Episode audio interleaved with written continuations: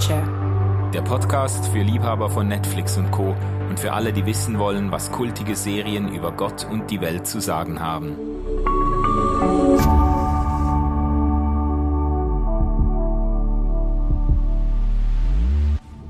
Einen wunderschönen guten Tag. Guten Morgen, guten Abend, guten Nachmittag, wann immer ihr diese wundervolle Popcorn Culture Folge angeschaltet habt. Ähm, hier begrüßen euch äh, das wundervolle Popcorn Culture Team, äh, der Manu. Servus. Die Jana. Moin. Die beiden sitzen in der Schweiz im Studio und ich bin zugeschaltet, der Jay aus Deutschland. Und wir wollen heute über die wirklich, wirklich wunderschöne, also aus meiner Sicht zumindest, wunderschöne Serie Liberame sprechen. Ich weiß noch gar nicht, ich, ich habe von den anderen noch gar nicht gehört, ob die denen auch gefallen hat. Ich bin auf jeden Fall der Grund, warum wir über diese Serie sprechen. Ja. Weil ich gesagt habe, wenn, wenn es schon mal eine wirklich sehenswerte deutsche Serie gibt, dann kann es ja nicht sein, dass wir und die auch, auch noch ein äh, ethisch spannende Fragen und äh, ein spannendes Thema hat, dann kann es ja eigentlich nicht sein, dass wir nicht über diese ähm, Sendung hier bei Popcorn Culture sprechen. Ja, und die auch noch in der Heimatstadt von Jana spielt. Voll, also, genau, in Hamburg. Äh, das ist ja eigentlich ein absoluter, wie sagt man dem? Eine Steilvorlage. Voll. Okay. Äh, aber ich habe nie davon gehört. Ich muss auch sagen, die ZDF-Mediathek ist bei mir nicht bei den Favoriten abgespeichert. Sonst. Ich wollte Bei mir auch nicht. Ich wollte gerade sagen, es läuft in der ZDF-Mediathek, das müssen wir auch sagen. Also es ist nicht einfach nur eine deutsche Serie, die ihr trotzdem bei Netflix oder sowas findet, sondern Ihr findet äh, Liebe Rame äh, in der ZDF-Mediathek. Ja. Das nutze ich sonst tatsächlich nur, um äh, in äh, ganz schlimmen Stunden mein, meine Herzkinofilme zu gucken. Ach, das ist jetzt aber eine sehr schöne Offenbarung zu Beginn der Folge. ähm, äh, das Gute ja, daran ist ja, dass die Serie frei zugänglich ist. Also voll. kann jeder ohne genau. Abo oder irgendwas reinziehen. Und mir geht das nämlich genauso. Ich habe die ZDF-Mediathek tatsächlich, ich, äh, ich habe die fast nie an. Und irgendwann hat mir jemand diese äh, Serie empfohlen. Und ich dachte, oh, ZDF-Serie, nee, hier. Äh, und dann habe ich gedacht, ja gut, Thema klingt schon ganz spannend. Äh, und dann habe ich mal reingeschaltet und gedacht, wow, das sieht gar nicht so deutsch aus, äh, so wie man deutsche Serien kennt. Und nämlich sieht wirklich gut aus. Und dann war das auch noch eine spannende, und dann war das, fand ich auch vom Konflikt her und von den Figuren her, eine wirklich spannende Geschichte. Über sechs Folgen ist eine Miniserie, ist auch dann abgeschlossen. Und die kann man noch, die ist ja nämlich aus dem letzten Jahr, äh, die kam letzten Sommer ähm, im deutschen Fernsehen und dann eben in der ZDF-Mediathek. Und meines Wissens ist sie noch bis August dort frei abrufbar. Mhm.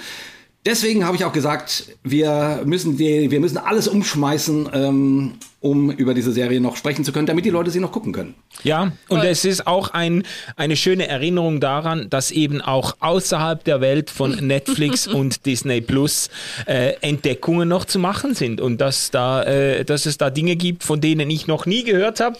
Und dank dem guten Jay äh, sind wir jetzt da drauf gekommen. Auch wir lassen uns immer wieder von der wunderbaren Welt überraschen. Es ist, wir sind so, so offenherzig. So, oder? was, was alles alles passieren kann. Sogar, sogar das deutsche Fernsehen macht manchmal schöne Serien. Also, ja. liebe Rame, sechsteilige Serie. Eine, eine Folge dauert ungefähr 45 Minuten. Genau, 40, ja. Genau, 45 ja. Minuten. Ähm, das heißt, man kann das an einem Tag durchziehen, wenn man will.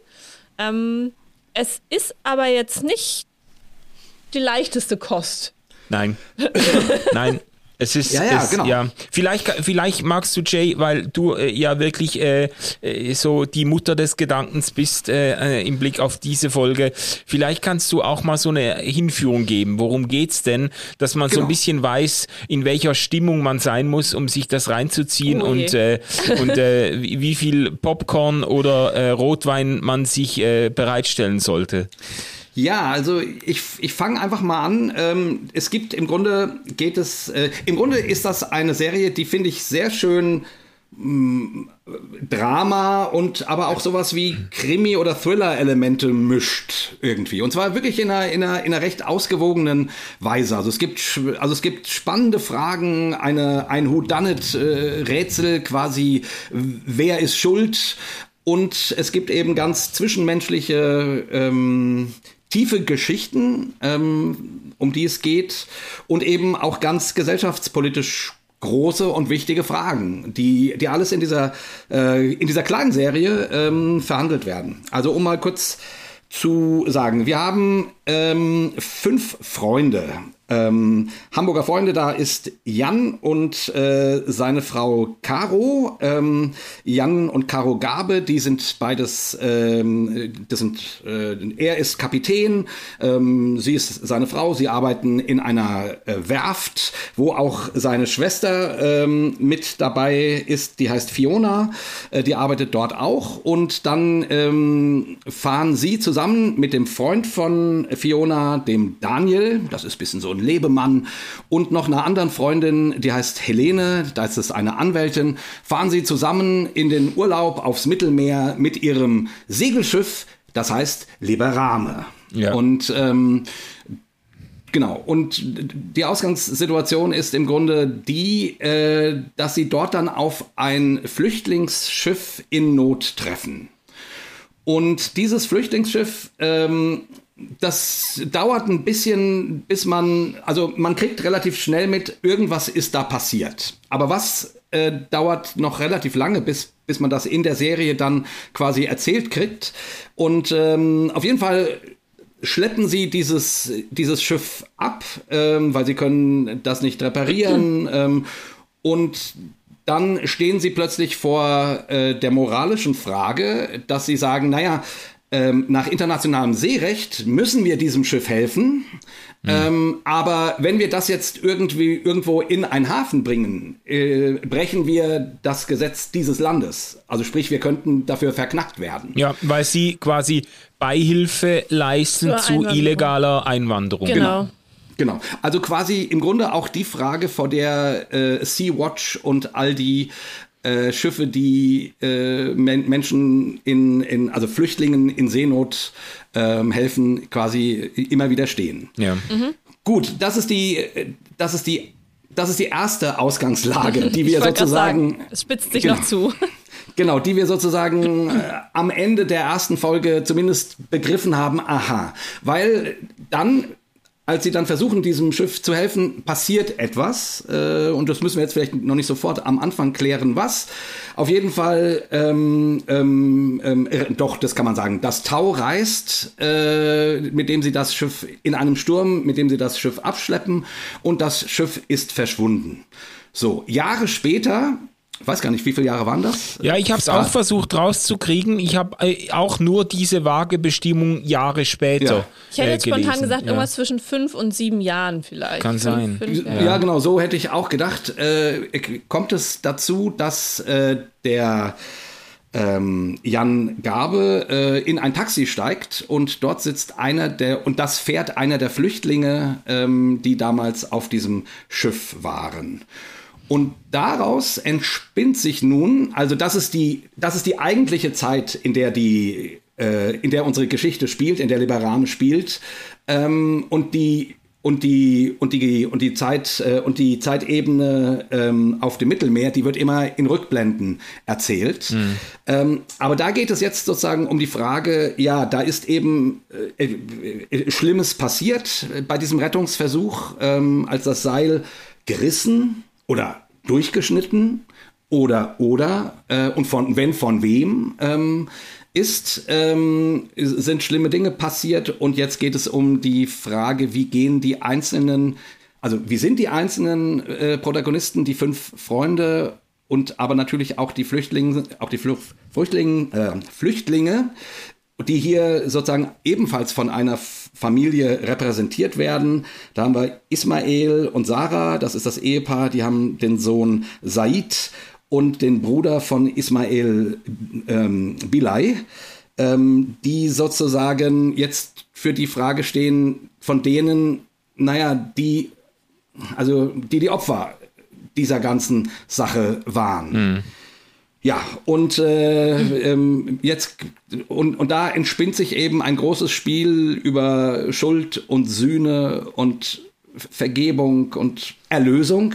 Liberame heißt ja erlöse mich äh, in Lateinisch.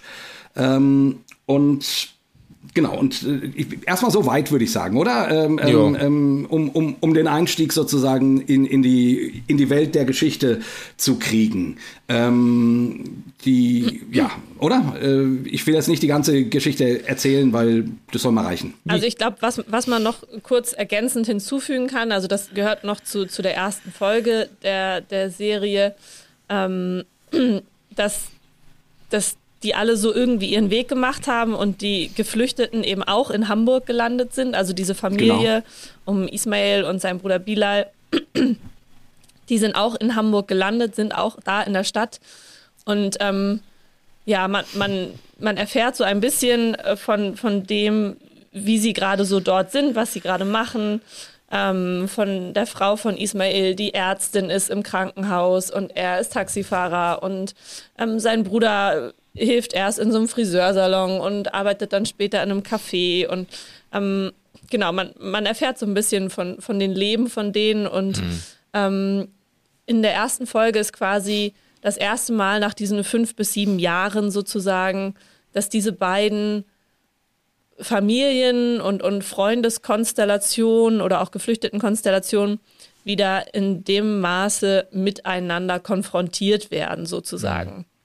Also man, man erfährt noch mehr ein bisschen, was passiert ist, aber das ist so, ähm, die Ausgangslage ist, ähm, dass die Situation in der ersten Folge das erste Mal, ähm, da war was vor fünf bis sieben Jahren und wir treffen wieder aufeinander und, ähm, und wir konfrontieren uns das erste Mal mit vielleicht auch den nicht verarbeiteten Gefühlen und, und, äh, und den äh, ja, den, auch den Entwicklungen, die da passiert sind und, und den Fehlern vielleicht auch, die gemacht wurden, beziehungsweise auch den Verlusten, die ja. Genau, und sind. vielleicht, und vielleicht kann man das äh, doch spoilern, weil es ja, tatsächlich am, am Ende, der, am Ende der ersten Folge herauskommt und es macht es uns sonst unglaublich schwierig, wenn wir das, das immer versuchen zu umschiffen.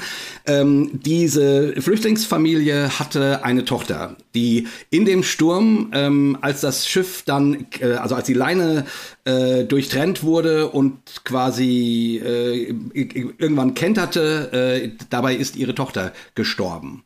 Und das bringt natürlich den, äh, den, den Startkonflikt, als sie in Hamburg wieder ähm, äh, aufeinandertreffen, total ins Rollen. Weil zum einen wissen das die Hamburger ja noch gar nicht und B genau.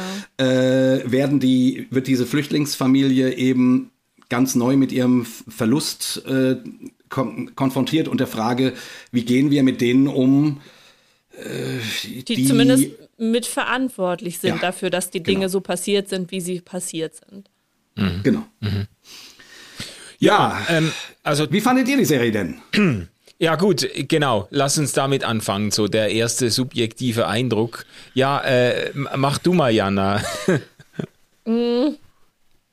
Also ich habe hab ganz, ganz frisch die Serie geguckt, gestern quasi, habe mich gestern den ganzen Tag irgendwie, habe ich die Serie einfach einmal durchgeschaut. Ähm,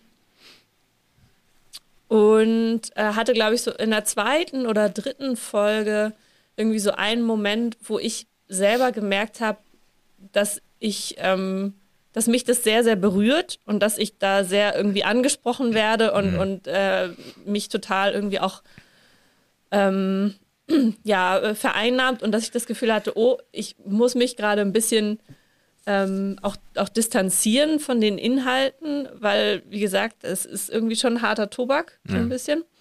Ähm, und ich dann gedacht habe, so, okay, ich muss jetzt irgendwas anderes nebenbei machen, um eine andere Beschäftigung zu haben. Also ja. ich habe dann ähm, angefangen, meine Fingernägel zu lackieren.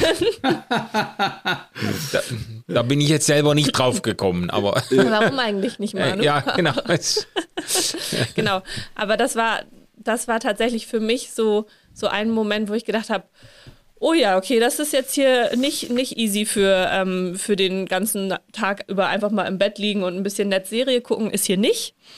Ähm, genau, mhm. mich hat das emotional sehr berührt. Ich fand die Bilder unglaublich eindrücklich. Ich fand, es hat fast so ein bisschen Kammerspielcharakter, wenn es nicht so viele Schauplätze gäbe sozusagen, wäre es fast so ein bisschen Kammerspielartig, weil, weil ganz viel von den Emotionen einfach über die SchauspielerInnen auch transportiert wird. Also das wird auch häufig in den Kritiken gelobt. Du hast einfach sehr viele Gesichtsausdrücke, sehr viele intensive Gesichtsaufnahmen, sehr viel, was über die Mimik läuft und ich finde das sehr, sehr eindrücklich. Also unglaublich gute SchauspielerInnenleistung.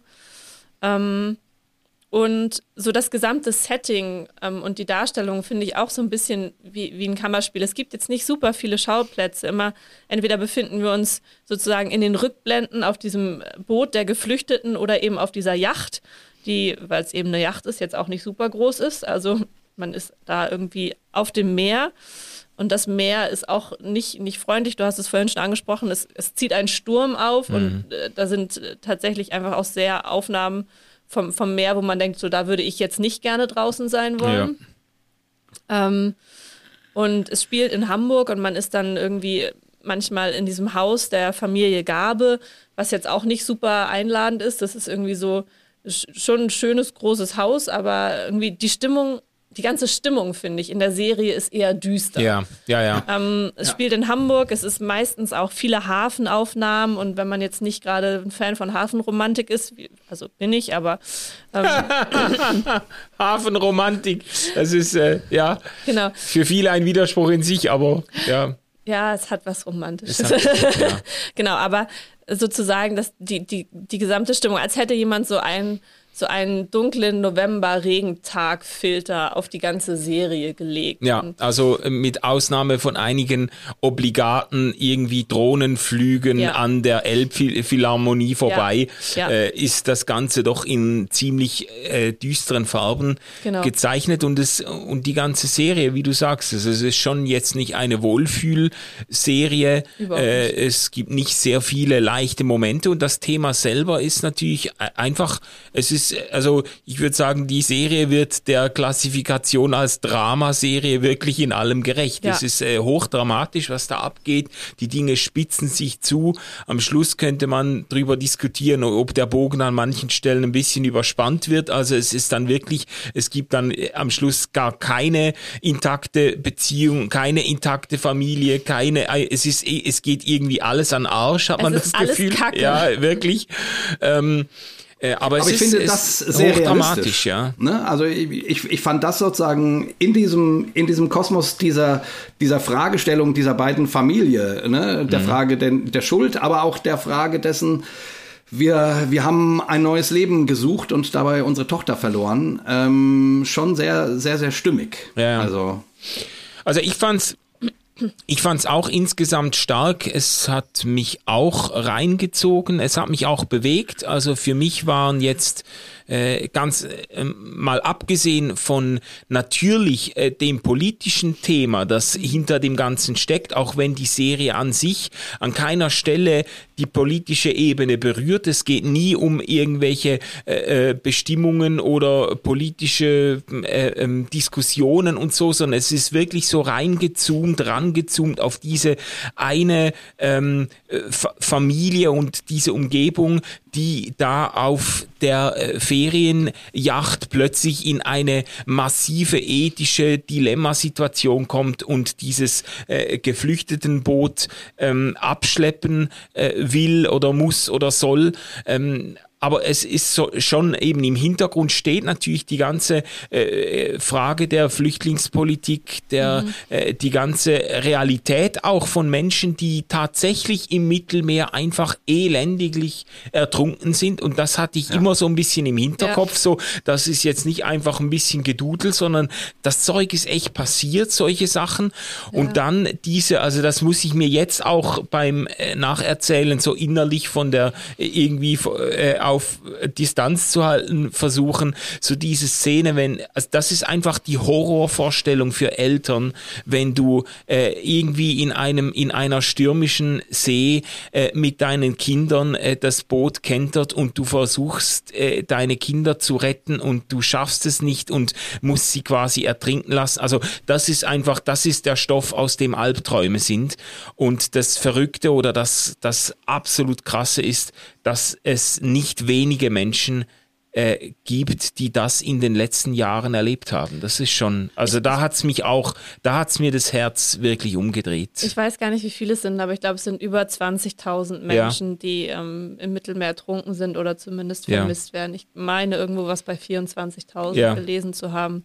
Und Wahnsinn. es gibt auch eine Szene, ähm, wo Daniel, dieser Hans Dampf in, in allen Gassen ja. gefühlt Freund von der Schwester von dem äh, Kapitän, von Fiona, irgendwie sagt so, äh, ich weiß gar nicht was genau, aber in so im Sinne, sinngemäß, äh, warum machen wir Urlaub auf einem Massengrab? So, oder ja. irgendwie sowas sagt ah, ja, er. Krass. Und ähm, so, und das meint er in dem, glaub, in dem Sinne gar nicht ironisch oder sowas, sondern das ist so, so ganz, ganz trocken, so, warum macht man das eigentlich? Also warum fährt man Warum macht man Urlaub auf einem Massengrab und fährt mit einer, mit einer Yacht raus aufs Mittelmeer, wo man weiß, dass das Mittelmeer nach wie vor die gefährlichste Flüchtlingsroute mhm. äh, Europas ist. Also das ist die gefährlichste Art und Weise, irgendwie über das Mittelmeer nach Europa kommen zu wollen. Krass. Ja. Ja, ja, und, und, da sind wir natürlich jetzt, also da sind wir jetzt schon mitten in der Diskussion äh, um äh, die auch die metaphorische Kraft der äh, Geschichte, weil die Serie natürlich äh, ähm, nicht nur eine Geschichte von äh, äh Flüchtlingsfamilien und einer äh, Seglerwerftbesitzerfamilie erzählt, sondern, ja. äh, sondern äh, das eigentlich als Bild oder Gleichnis nimmt ja. für ähm, für Entscheidungsprozesse, politische, ethische, durch die Europa in den letzten Jahren gegangen ist. Aber ich glaube, Manu, äh, sorry, Jay hat noch gar nicht gesagt, wer die Serie fand. Ja, ja, ja, stimmt. Du durftest, ja gut, du durftest, gut, ich mein, durftest einleiten, aber. Ja, gut. Genau, äh, ich wollte auch noch gerade sagen, ähm, ich, ich fände es schön, wenn wir, bevor wir dann zum Inhaltlichen kommen, uns die die, die, die quasi schon auch noch mal die äußeren Dinge ein bisschen würdigen, weil ich finde, das ist schon ja. herausragend. Also äh, wie man daran hört, denke ich, und inzwischen rausgefunden hat, mir die Serie ausgesprochen gut, gut gefallen. Ähm, und äh, ich war wirklich sehr fasziniert, also jetzt mal wirklich so von außen nach innen geguckt, wie, also wie gut die Bilder sind, die man mhm. präsentiert kriegt, das äh, fühlte sich für mich eher kinohaft als äh, TV, deutsche TV-Serien mäßig an. Und, ähm, und ich war, und ich fand das Ensemble wirklich mhm. fantastisch. Ich weiß nicht, ob ihr ähm, in der Mediathek gibt's ja noch äh, so eine Art ähm, Interview mit manchen von den Darstellern, ähm, ob ihr da mal reingeschaut habt. Dieser, äh, dieser Mohamed Achur, der den Ismail spielt, also mhm. den, den den Vater von den Flüchtlingen, der spricht ja in der ganzen Serie so ein ganz gebrochenes Deutsch, äh, mhm. äh, so wie man immer mal mit englischen Worten und mal mit arabischen Worten überhaupt spricht die ganze ganze Flüchtlingsfamilie in diesem in diesem gebrochenen Deutsch, wo sich das immer mischt mit mit diesen drei Ebenen ähm, ähm, Deutsch, Arabisch, Englisch, so. Und wenn du den dann äh, normal reden hörst, der spricht ein perfektes Hochdeutsch. Das ist, das, das, das glaubt man nicht, äh, äh, weil ich fand das, äh, ich habe ihm das absolut ab, abgekauft und ich dachte, wer, also wow, die, die haben da ja einen äh, jemanden gecastet, der da perfekt reinpasst. Aber äh, das ist ein, ist ein zwar, der hat auch syrische ähm, ähm, äh, Hintergründe sozusagen, ähm, aber der ist in Deutschland geboren und, und aufgewachsen und äh, ist, ein, ist ein deutscher Schauspieler sozusagen, der, der perfektes Hochdeutsch spricht. Und äh, ich habe an keiner Stelle der Serie gedacht, und, und die Frau, ähm, ähm, Kenda Hmaida, äh, Hmaida dann, oh, ich kann es nicht aussprechen, sorry, die seine Frau spielt, genau dasselbe. Ähm, ähm, und da war ich schon sehr fasziniert, wie, wie sehr sie darauf geachtet haben, dass das alles sehr stimmig ist. genau, und ähm, überhaupt fand ich die, die Figuren gut, gut ausgewählt und ähm, die haben alle auch ihre eigenen, äh, ihre eigenen Baustellen sozusagen, ähm, ähm, die jetzt nicht immer nur was mit dieser Erfahrung äh, auf dem Mittelmeer zu, zu tun hat, aber dort mit reinspielen. Ja, und das ähm, fand ich alles sehr, sehr stark gemacht und überhaupt auch, wie die ganze Geschichte ähm, erzählt wird. Ich war am Anfang etwas irritiert, weil die Rückblenden sind ja zum Teil wahnsinnig kurz. Das sind dann zum Teil manchmal nur so zehn Sekunden. Manchmal, mhm. Äh, manchmal auch eine Minute. Aber normalerweise ist, ist man das ja so gewohnt, dass du, äh, dass wenn eine Geschichte auf zwei Zeitebenen erzählt wird, so dann, so dann gehst du in die Vergangenheit und hast dann dort mal zehn Minuten äh, und lotest das ein bisschen aus und dann gehst du wieder zurück und erzählst da weiter, dann gehst du wieder zehn Minuten in die Vergangenheit. Aber hier hast du ganz oft so, so, so sehr kurze äh, Rückblenden, so wie Erinnerungen quasi. So ja. wie, so wie als würde sich jemand äh, im Gespräch an eine Situation erinnern und dann kommt, kommen ihm diese Bilder oder die Situationen, das, das Gespräch in den Kopf und ist ganz schnell wieder weg.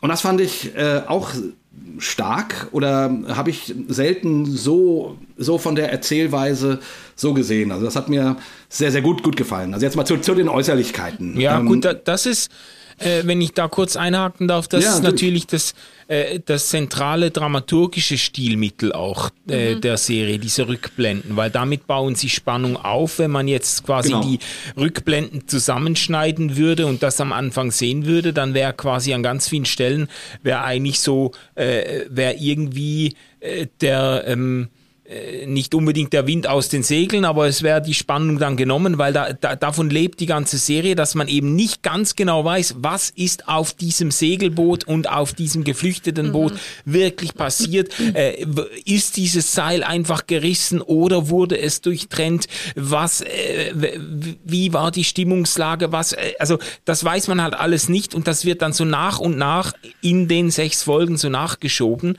Ähm, das macht die Spannung auch ganz wesentlich aus. Ja, ich wollte gerade genau. sagen, man hat, man hat quasi am Anfang zwar sozusagen eine, eine Ausgangslage, aber eben eine Ausgangslage im Jetzt, in der, mhm. in der, in der jetzigen Zeit, ähm, die aber noch nicht erklärt, wie es zu dieser Ausgangslage gekommen ist. Mhm, genau. Also sozusagen diese, diese Exposition des, der, der ganzen äh, Situation und auch der ganzen Tragik der Situation und der Dramatik erschließt sich noch bis zur, äh, bis zur sechsten Folge. Also bis, hm. bis quasi fünf Minuten vor Ende der Serie ähm, weiß man immer noch nicht wirklich, äh, was jetzt genau passiert ist. Ähm, und damit, damit spielt es natürlich auch. Und ähm, mit, den, mit den Unsicherheiten auch ähm, der DarstellerInnen in Bezug auf sozusagen deren, deren Rolle, so die Unsicherheiten der, der unterschiedlichen Rollen äh, die Frage, wie du gesagt hast vorhin, Manu, dieses Who Done It, ähm, dass, dass das einfach bis zum letzten Zeitpunkt unklar bleibt und eben daraufhin auf diese Unklarheit sich eben auch ganz viele weitere dramatische Wicklungen entspinnen in der mhm. Serie. Ja. Genau, genau. Ja, ja und äh, mir ging es so wie euch, dass mich das natürlich auch bewegt hat. Also irgendwie, ich finde, die Serie schafft es sehr gut, einen in die Schuhe zu stellen, in denen man ja auch steht als Westeuropäer, äh, der sozusagen äh, in den Nachrichten von solchen Unfällen und solchen Unglücken äh, hört irgendwie und die und die Vorstellung sozusagen als als segelnder Tourist. Ich habe letztes Jahr äh, war ich ja segeln, ähm, ähm, also ähm, ähm, bei Kroatien, also nicht nicht nicht dort, aber äh, aber ne, ich, ich, für mich war das dann dann ganz ganz nahe, dass ich irgendwie dachte, ja und dann und dann bist du in dieser Situation und und und dann und dann was würdest du denn selber tun? Was was würde ich denn tun? Wie würde ich denn handeln?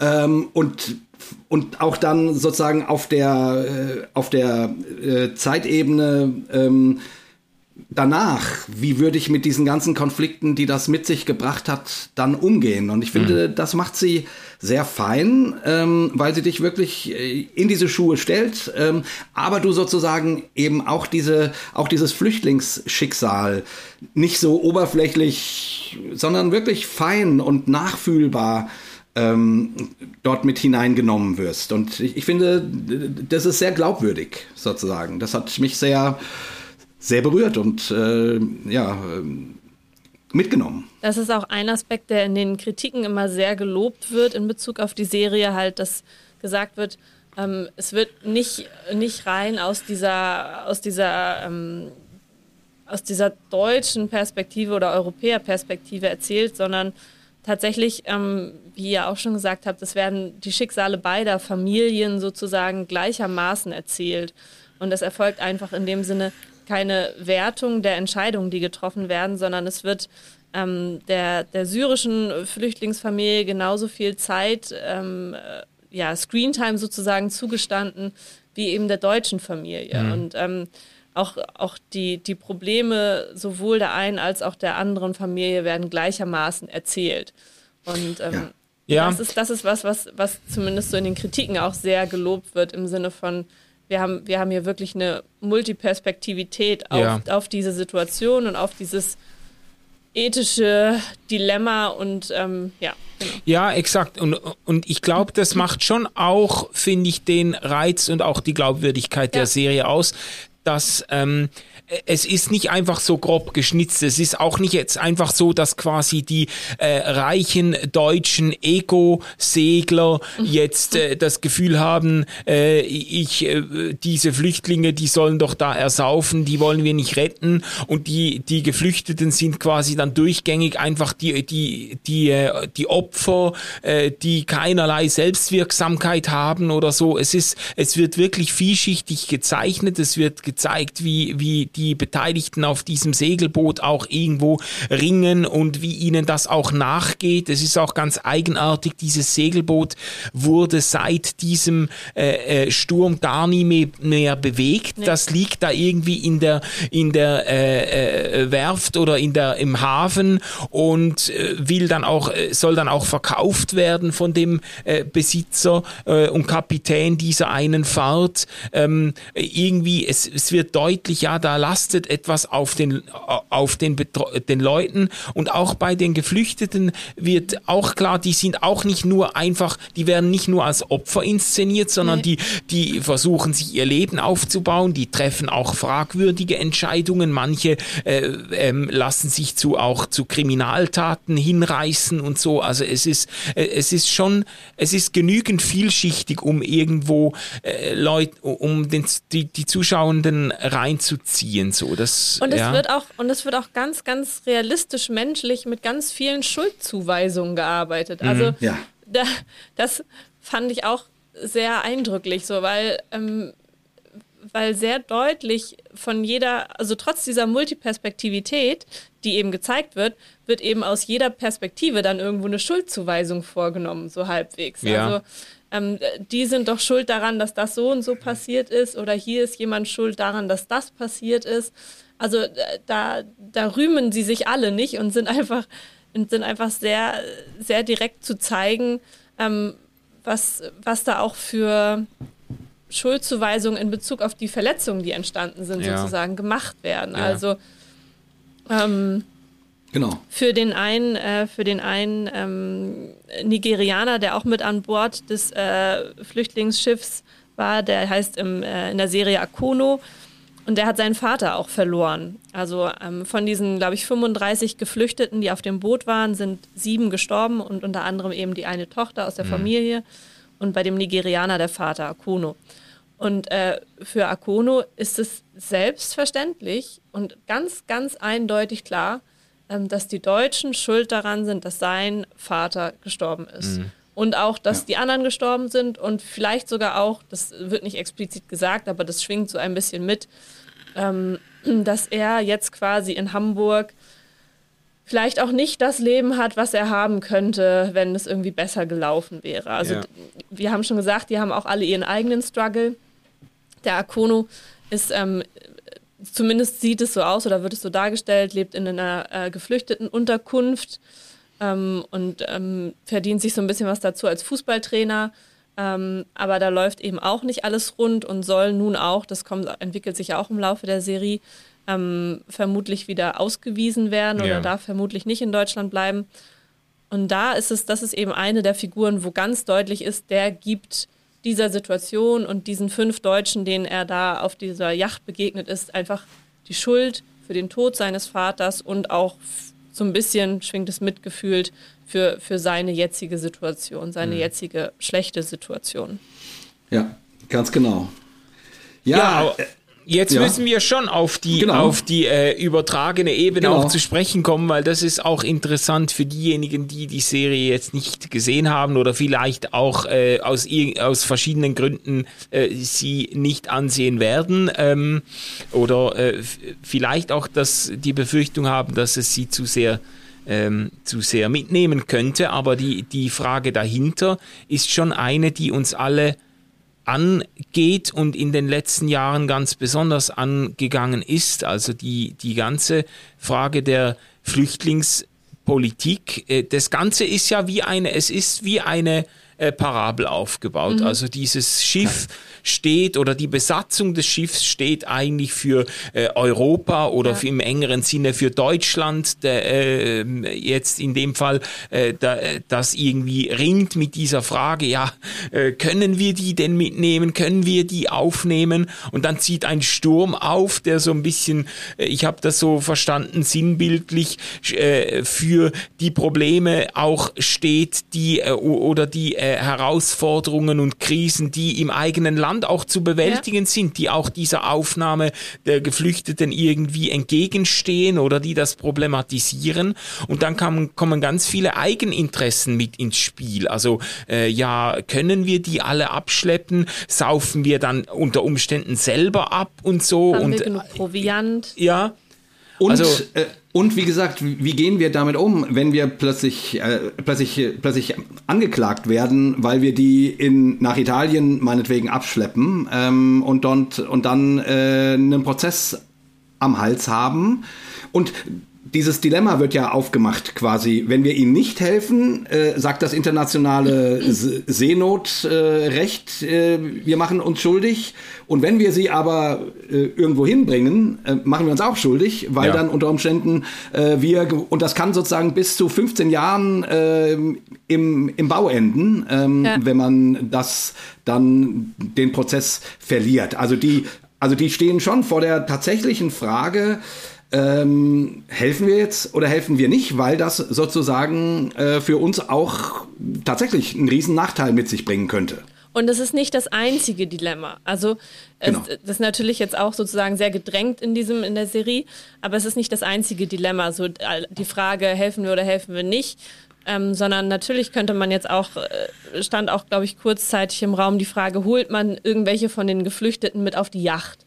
Dann war klar. Genau das ähm, können sie nicht machen, weil dann würde das Proviant nicht reichen, bis man zurück irgendwo am Festland wäre.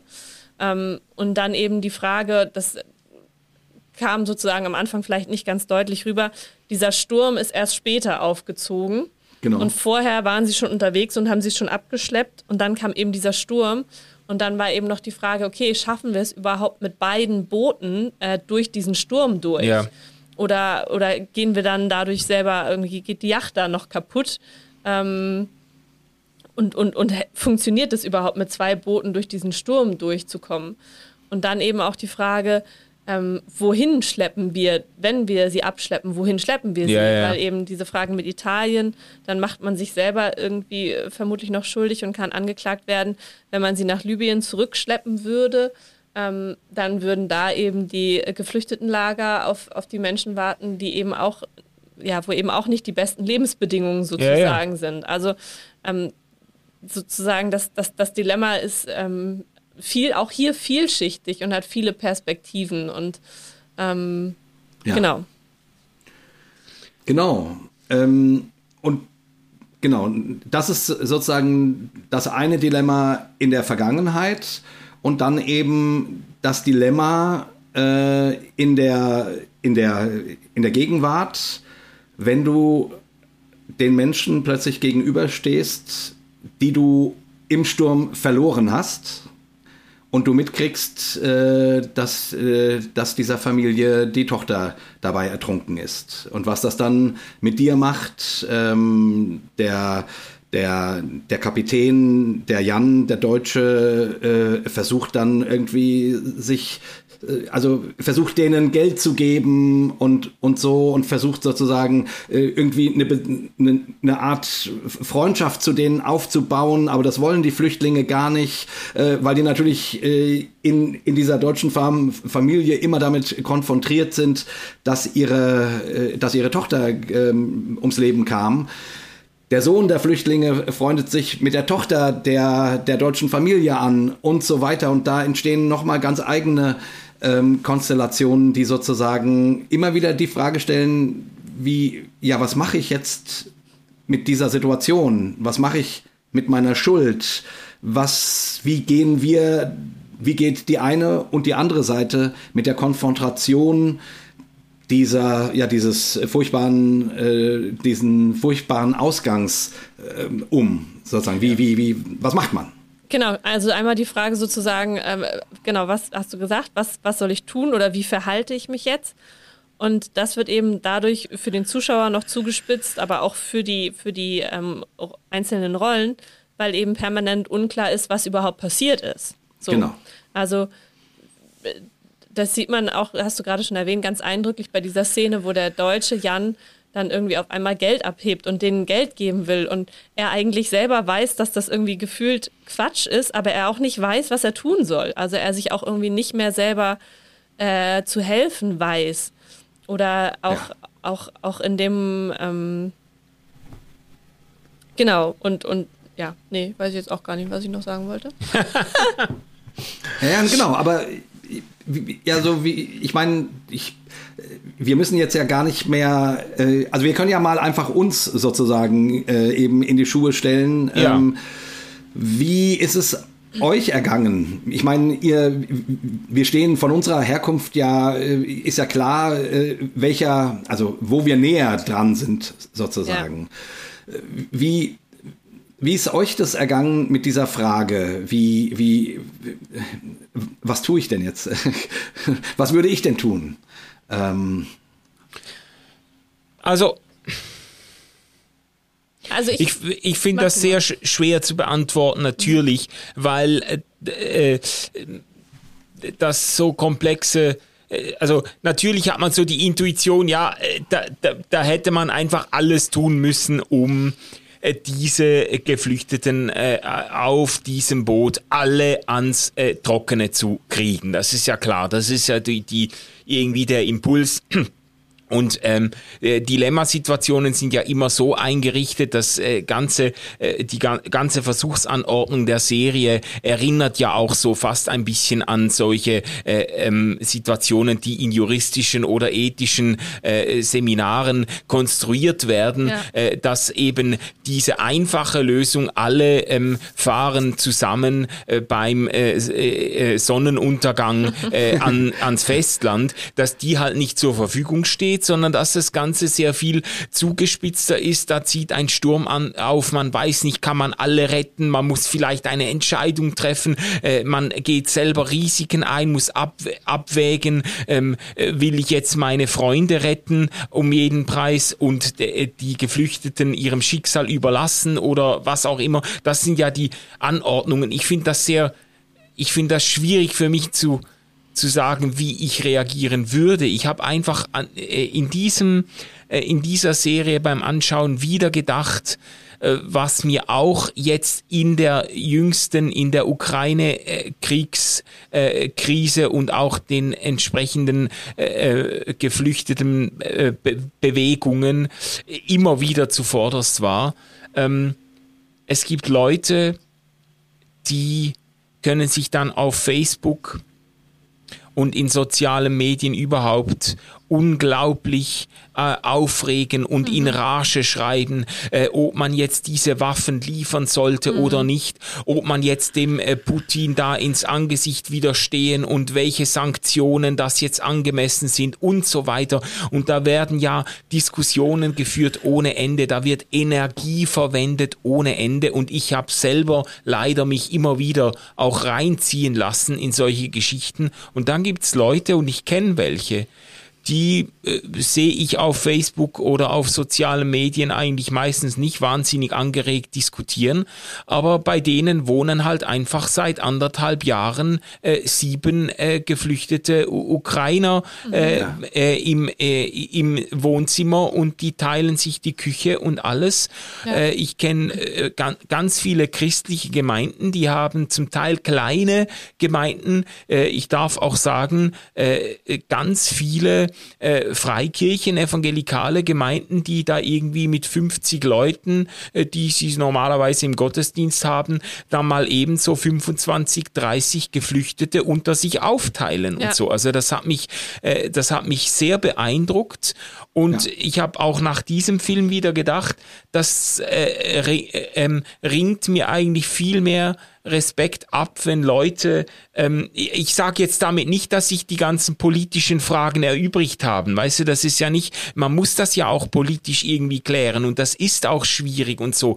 Aber es, beeindruckt mich einfach, wenn Leute sagen, das ist mir was wert und ich mhm. hätte da einen Hobbyraum und ich hätte da, wir hätten da äh, noch äh, Platz, den wir auch anderweitig hätten brauchen können, aber jetzt räumen wir das Zeug zusammen und nehmen jetzt diese Frau und ihre beiden äh, äh, Töchter ja. oder Söhne mit auf. Das ist, also das habe ich irgendwie gedacht. Ja. Das, ja. das ist für mich eigentlich auch christliche Nächstenliebe in Aktion irgendwo. Und ja, ja, und ich, ich fand bei der Serie, ähm, ich sag mal ganz bewusst, Serie, damit auch das auch die deutsche Aussprache hier nochmal vorkommt, äh, wo jetzt Jana sich schon zum äh, zum Serie äh, ist dir das bekehrt auch hat. Das ist Natürlich ist mir das aufgefallen. Und ich habe extra nichts gesagt, weil ich habe es mir ja versucht abzugewöhnen. Ich sag, äh, dieses Schweiz, die Schweizer, vielleicht zur Erklärung an unsere deutschen Hörerinnen und Hörer, die sagen eben eine Serie, eine Serie, eine Serie. und nicht eine genau. Serie. Und ich habe genau. mir auf einem Zettel äh, in den ersten äh, Popcorn Culture Folgen habe ich mir hundertmal untereinander ganz groß Serie mit ganz vielen E's aufgeschrieben. Und jetzt sagst du auch schon Serie. ja, das ist mir aufgefallen.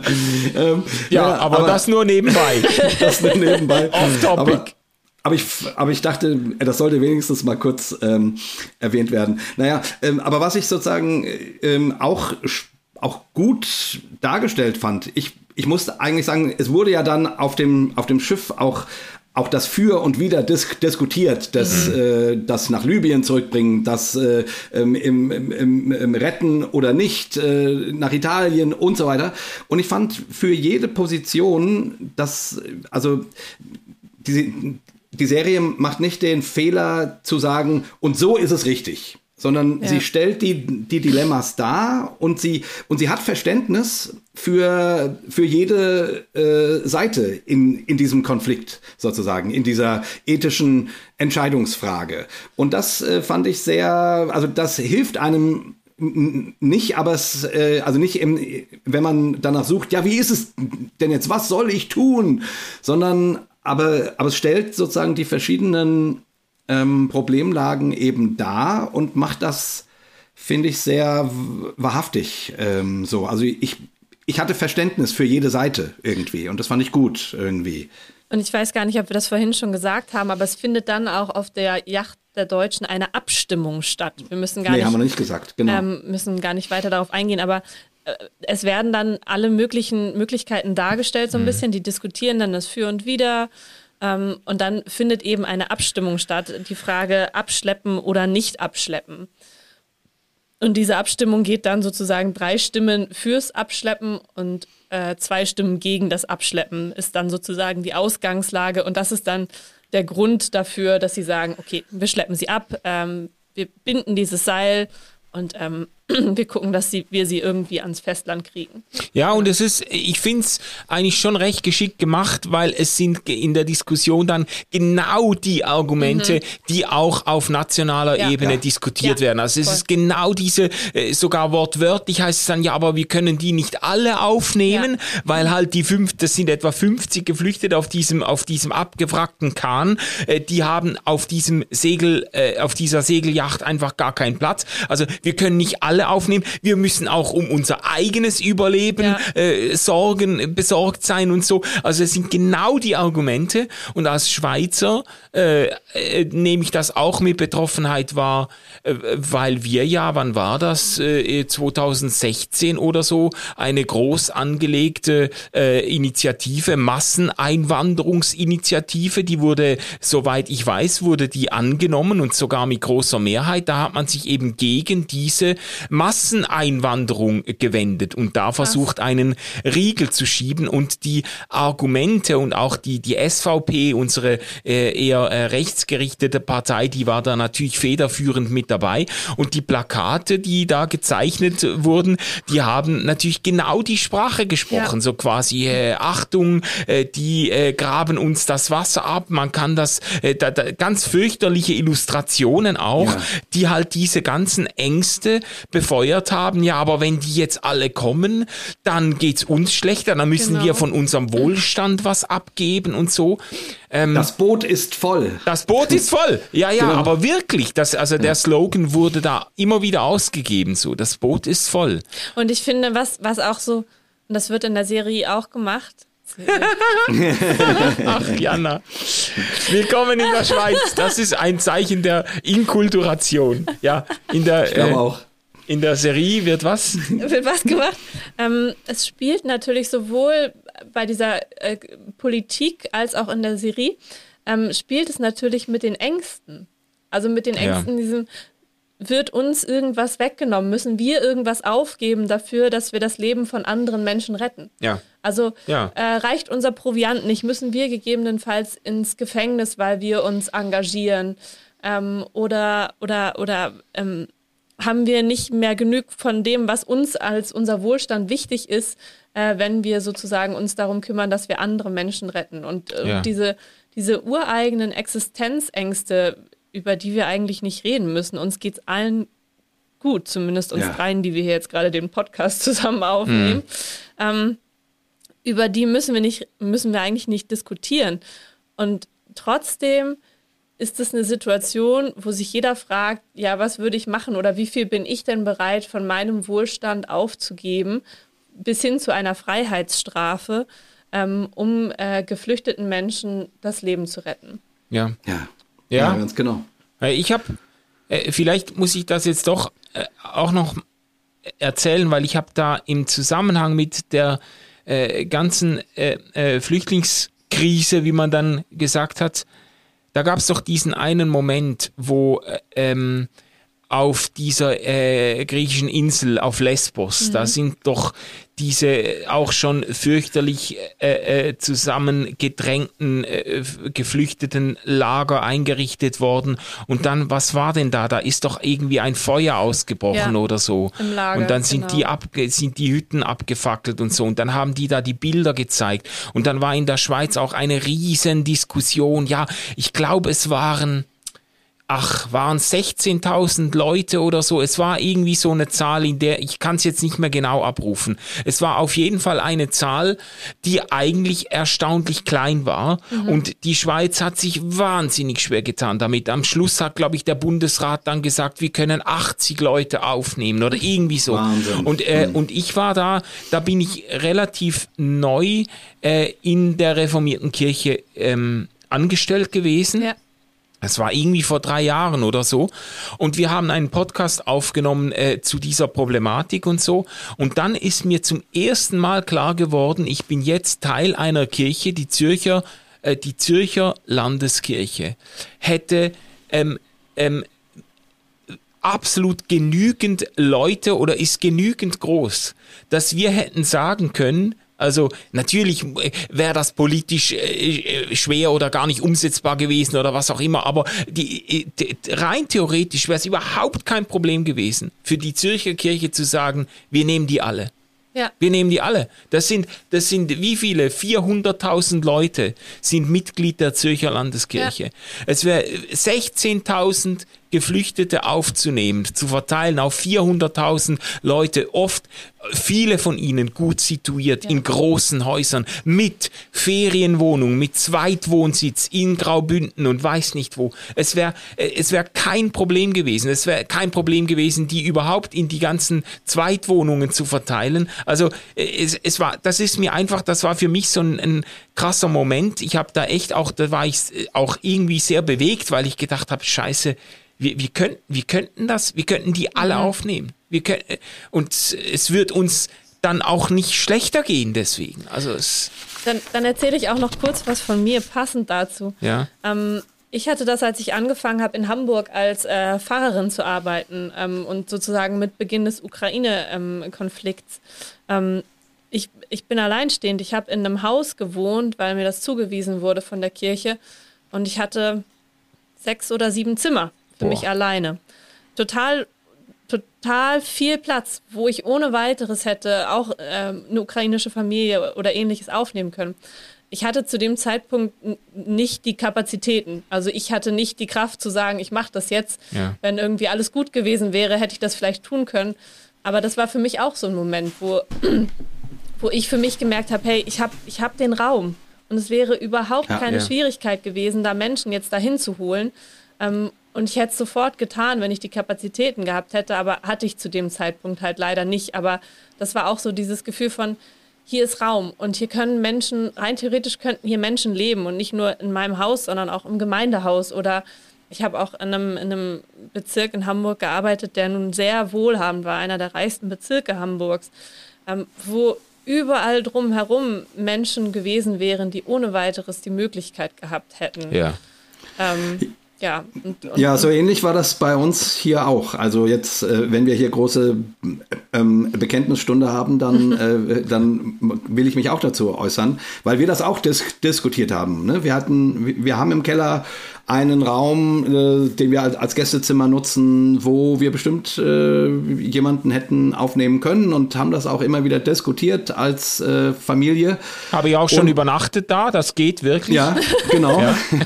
und, und haben uns dann aber äh, doch auch nicht dafür entscheiden können, sozusagen, weil wir irgendwie, ja genau, und da, deswegen spricht mich die ganze Frage der Serie auch an, weil ich das im Grunde genauso sehe wie du, Manu. Mich das immer beeindruckt, wenn Leute das dann wirklich ja. einfach tun. Ja. So, und ja. ich, ich kenne auch Leute bei uns in der Gemeinde, die, die haben das auch einfach gemacht. So. Ähm, und äh, Ukrainer aufgenommen und so. Und ähm, ja, äh, ich, ich muss an der Stelle einfach so ehrlich sein und sagen, nee, wir haben das nicht hingekriegt, irgendwie so. Ähm, und trotzdem, ja, und erstmal so, also ich, ich, ja. es ist ja, ähm, und da stehe ich dann sozusagen innerlich auch vor der Frage, boah, äh, äh, kann man so eigentlich leben, quasi, ne? Äh, oder müß, müsste man nicht und so weiter. Mhm. Also. Und, ja, und wie viel, wie viel Schuld trägt man dann doch vielleicht ja. dafür? Ja.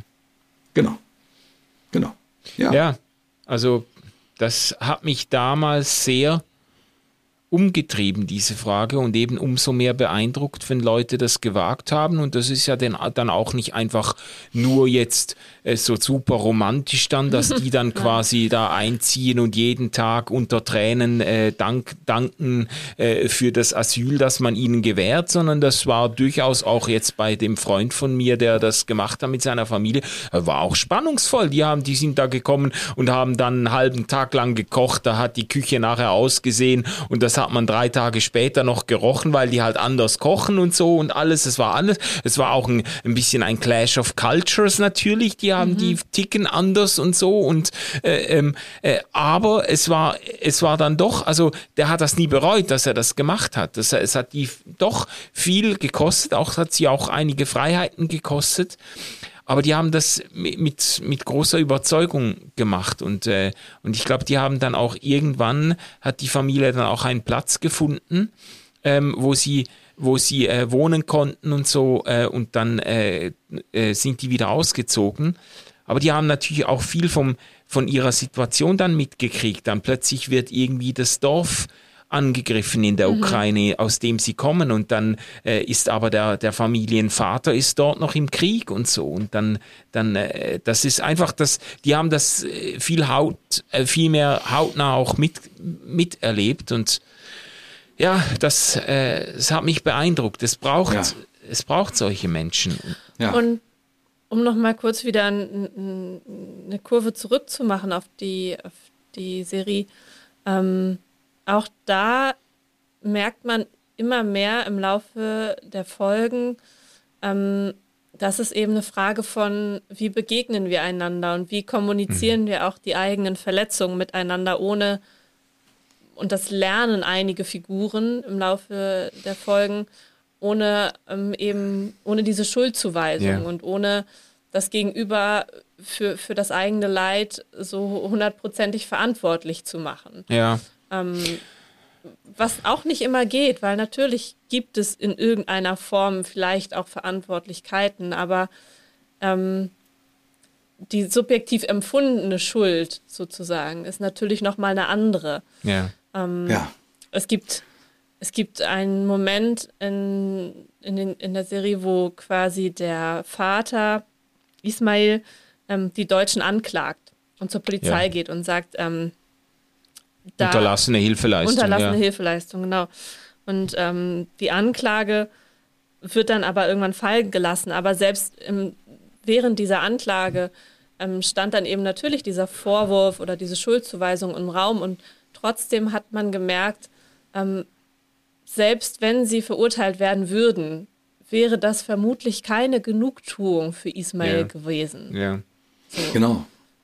Es gibt das noch eine andere Szene, die mir jetzt gerade eingefallen ist. Die, das ist die, die zweit, der zweite Moment, an dem es mich so ein bisschen äh, so äh, sehr, sehr angerührt hat. Das ist, äh, ähm, als, äh, als die Mutter der äh, Tochter, die bei mhm. dem äh, Sturm ums Leben gekommen ist, also die Tochter und die Mutter äh, ähm, dann mit, mit ihrem Mann äh, über die Kinder redet. Sie hat noch ein anderes ja. Kind und äh, äh, erwartet eines noch und sagt dann an einer Stelle, sie hätten sich doch gesagt, sie hätten, sie möchten drei Kinder, eines für ihn, also eines für den Vater, eines für die Mutter und eines für Allah, für, für Gott. Mhm. Ja. Und äh, ich finde eigentlich dieses Vorsehungsverständnis ganz fürchterlich, äh, äh, das darin zum Ausdruck kommt.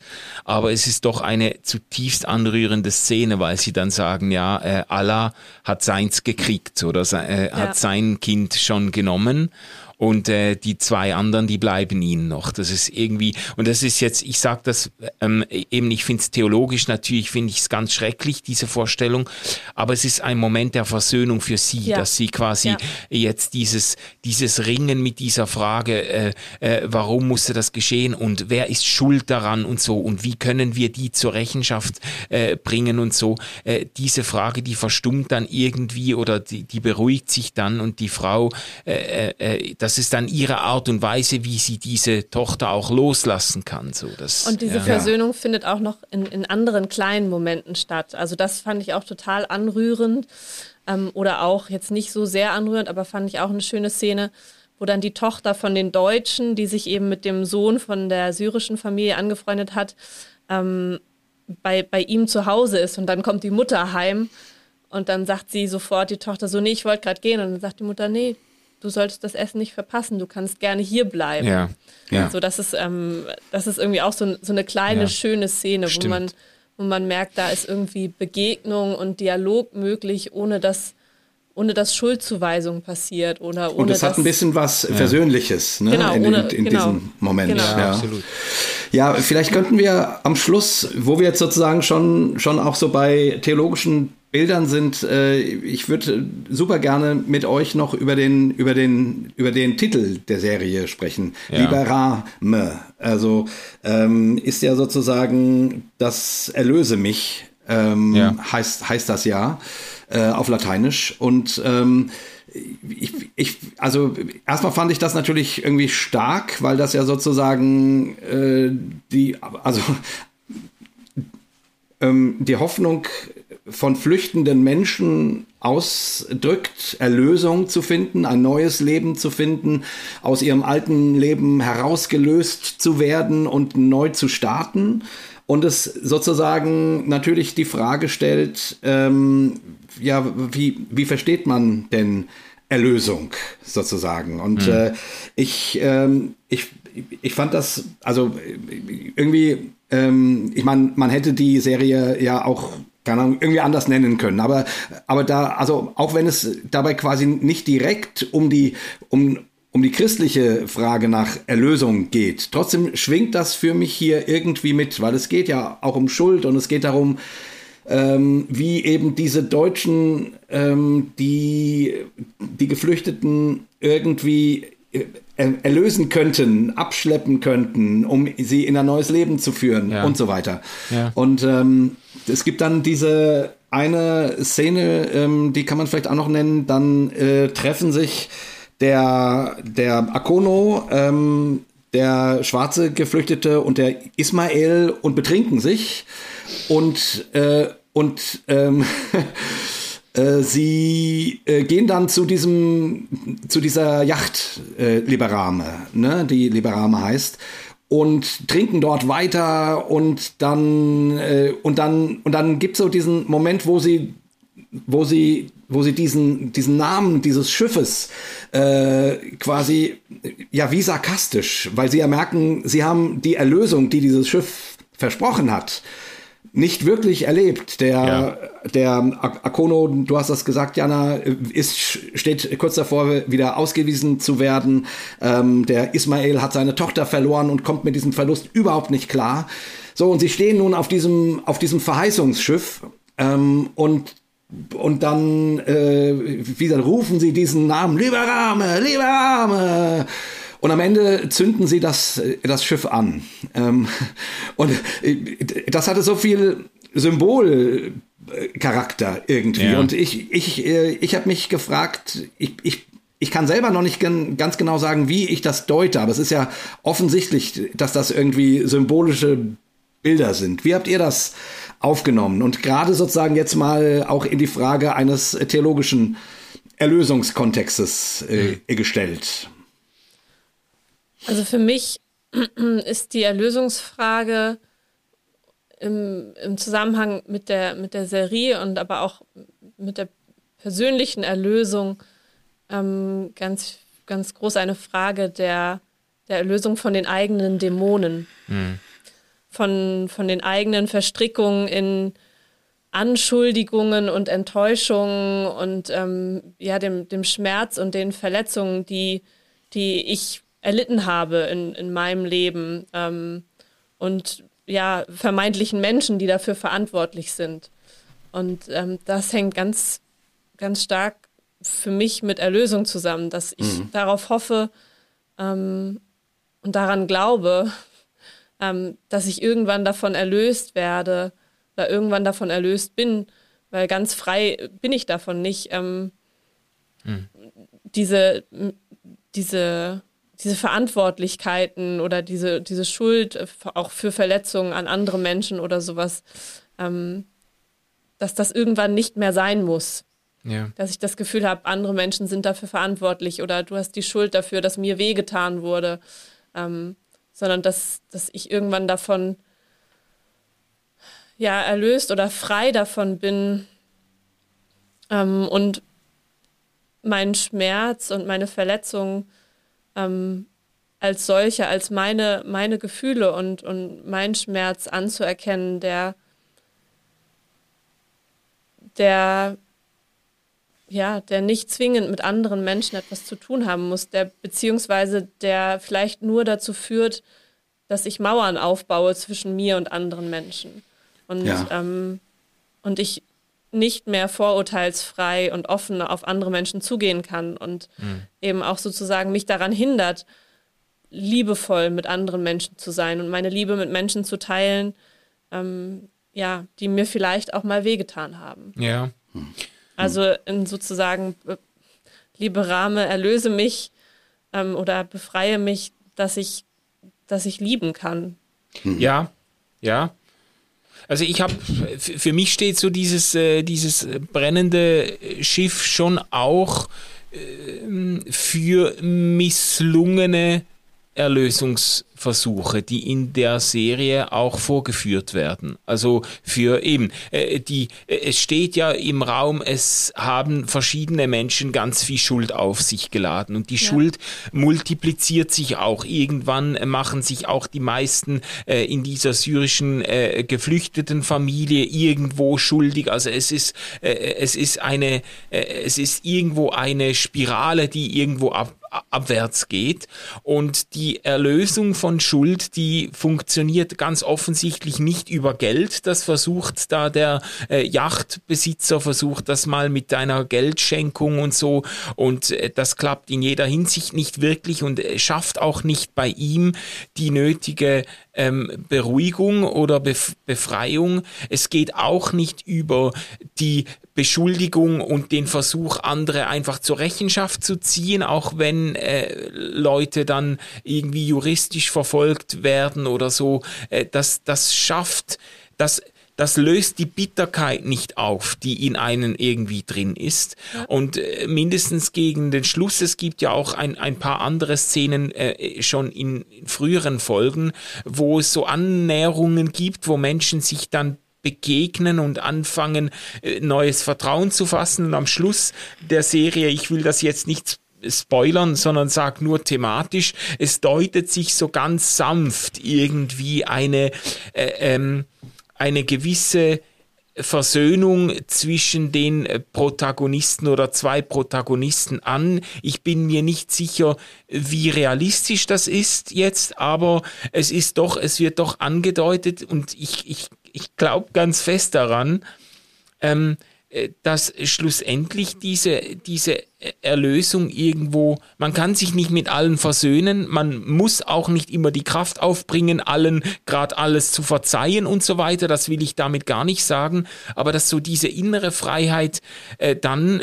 wieder kommt, wenn man, äh, wenn man Dinge loslassen kann. Wenn man etwas, wenn man auch sich nicht so an diesen Rache äh, Fantasien und diesen Vergeltungsgelüsten oder äh, äh, diesen Verbitterungen nicht festhält. Und ich, ich befürchte, dass wir ganz oft von uns aus die Kraft gar nicht finden, das loszulassen. Mhm. Dass es dann wirklich so diese, um das jetzt theologisch einzuholen, äh, diese Begegnung mit irgendwie einer, mit einer äh, Liebe ist, die, äh, die uns irgendwo einholt und die uns dann äh, langsam frei machen kann, diese Dinge loszulassen.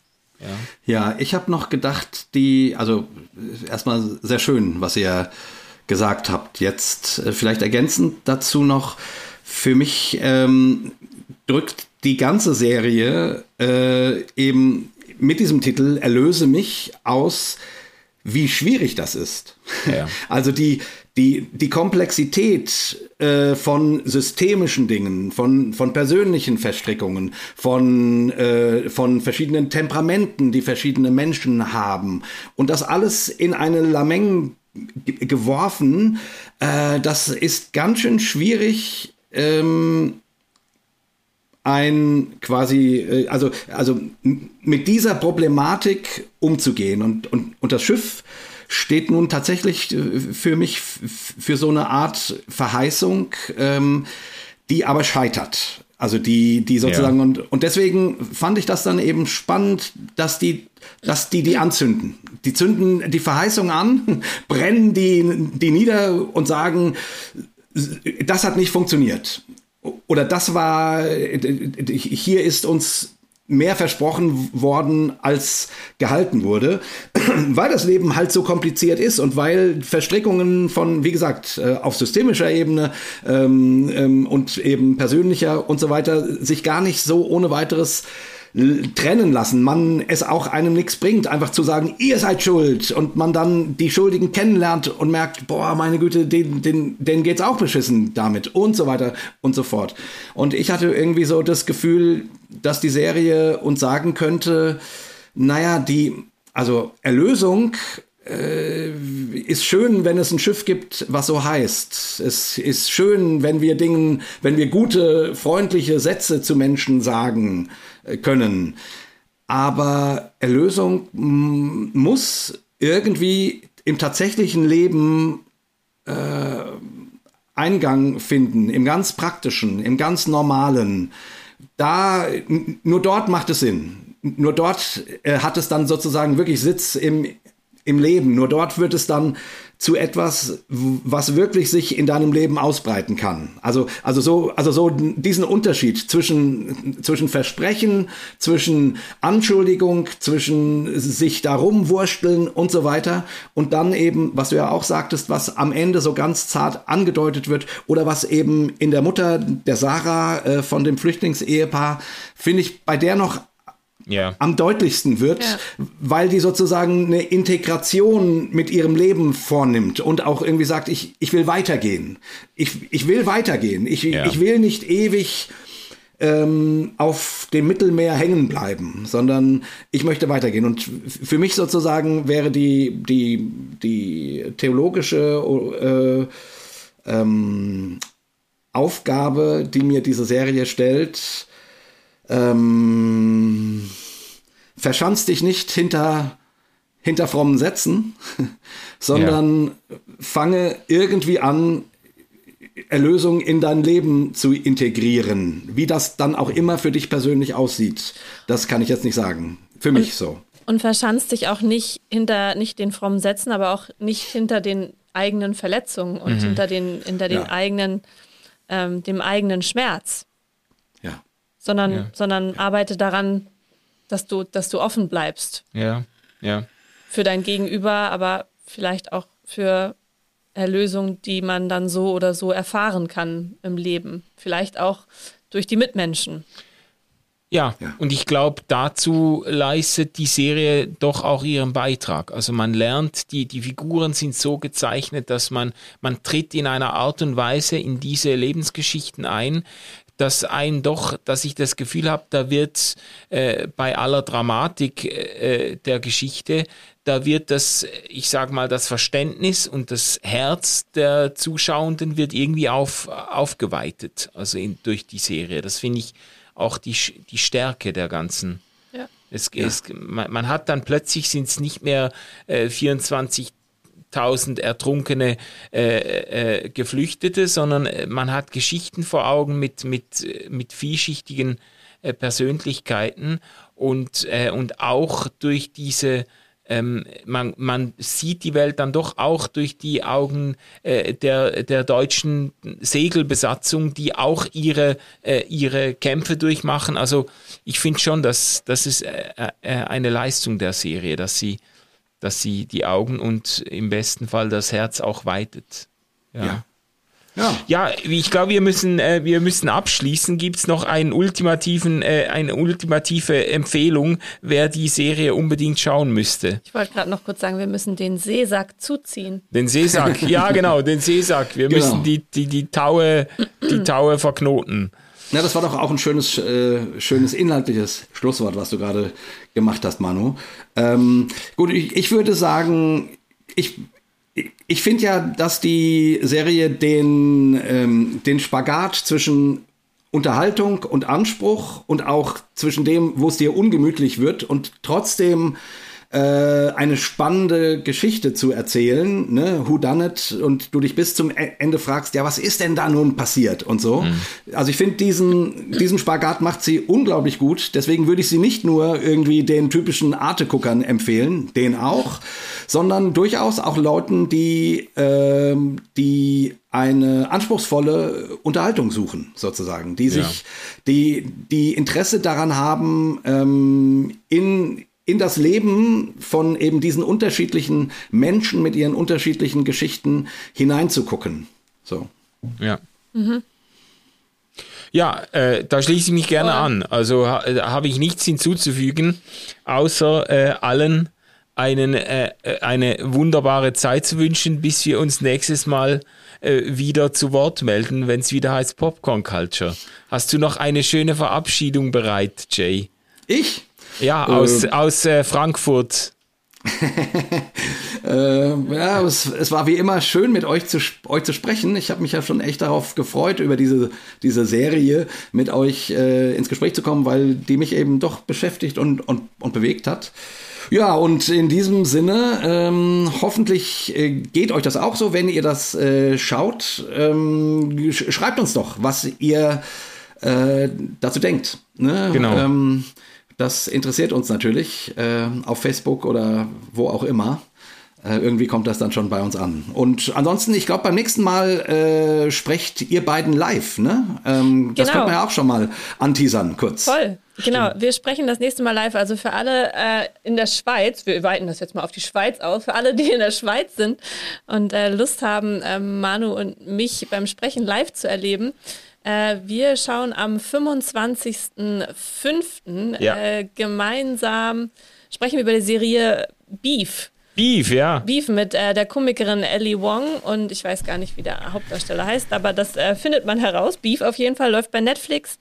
Ähm, Für mich Serie, eine der Serien dieses Jahres. Also wirklich ja. Hammer. Ich bin so sauer, dass ich bei, bei diesem Gespräch nicht dabei sein kann. Ähm, ja, ähm, das ist schade. Das ist schade, Jay. Wir werden dich vielleicht äh, mit irgend mit einem Einspieler noch zu Wort kommen genau. lassen, weil du das so begeistert schön. bist. Gell? Genau. Also am 25.05. machen wir ja. live. Äh, die Aufnahme wird später auch äh, online äh, zu finden sein. Genau. Aber wenn ihr in der Schweiz seid oder in Zürich in der Umgebung, kommt gerne am 25.05. Wir schauen uns hier im RefLab die erste Folge der Serie zusammen an. Ja, oh, also und dann wir, diskutieren wir drüber. Genau, genau. Wir machen, wir machen gemeinsames Beef, äh, Beef gucken sozusagen. Es, genau, Beef.